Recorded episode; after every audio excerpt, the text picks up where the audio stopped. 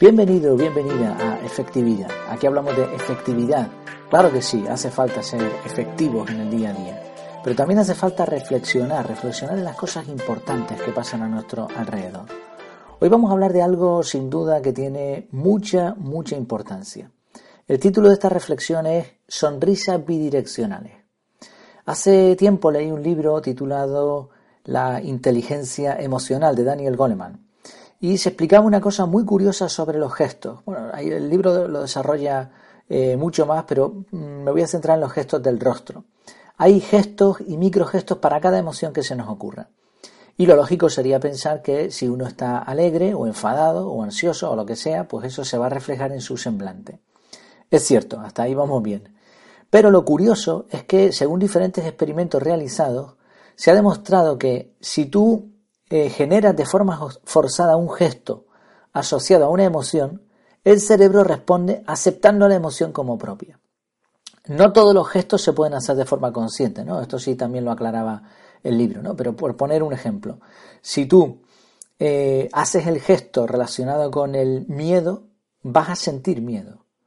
Pero hablando de sonrisas, pues también, ¿no? O sea, es decir, los gestos son bidireccionales. Si estás alegre, sonreirás. Si sonríes aunque no estés alegre, terminarás estando alegre. Como decía una frase de Thich Nhat Hanh, a veces tu alegría es la fuente de tu sonrisa, pero a veces tu sonrisa puede ser la fuente de tu alegría.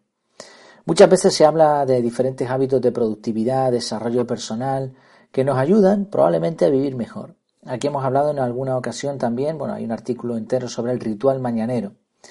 Se aconseja hacer ejercicio, meditar, leer y realizar agradecimientos. Todo esto está muy bien, pero ¿qué te parece sonreír varias veces todas las mañanas, como hábito? Además, la sonrisa es bidireccional en otro sentido. ¿Qué ocurre cuando te encuentras con un desconocido frente a frente y le sonríes? En muchas ocasiones la otra persona también sonríe, te devuelve el gesto. Y es que la sonrisa es contagiosa.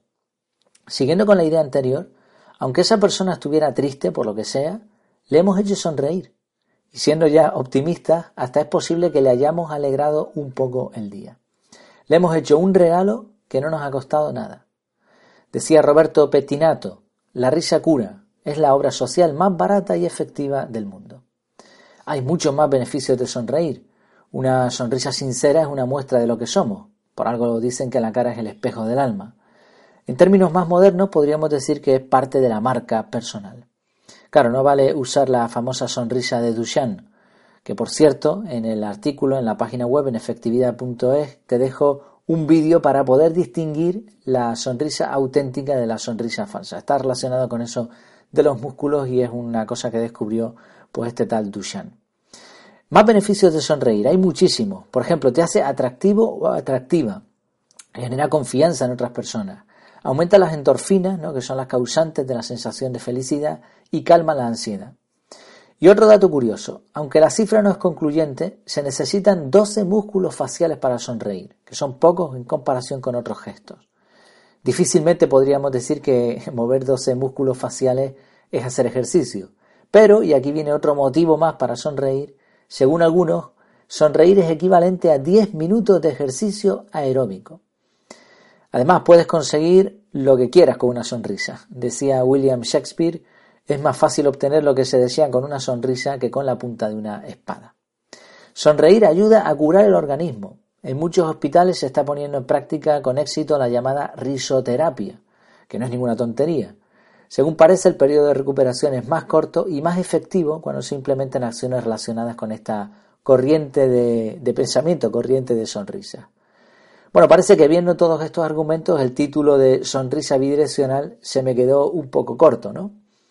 Lo cierto es que aprendemos a sonreír cuando somos bebés y lo practicamos mucho siendo niños.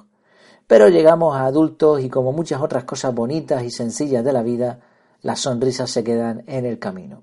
Según algunos estudios, los adultos sonreímos una media de 25 veces al día, mientras que los niños lo hacen 300 y algunos estudios dicen 400 veces al día como promedio. Probablemente conocías muchos de los datos expuestos hasta aquí. Ahora bien, la pregunta, la pregunta que hay que hacernos, la reflexión es, ¿estás sonriendo lo suficiente? Igual te estás esforzando por realizar otras cosas, otros hábitos, como decíamos antes, pero ¿estás sonriendo? ¿Sonríes como norma? ¿Qué te parece?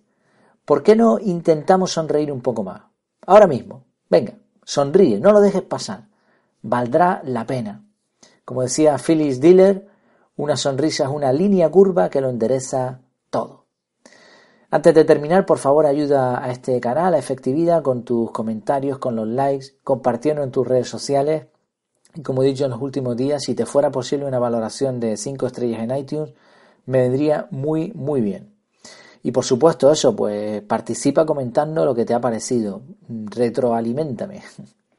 El objetivo es que más personas puedan aprender a ser realmente efectivas, así que comparte también este material si te ha gustado. Me despido, hasta la próxima, que lo pases muy bien. Sonríe.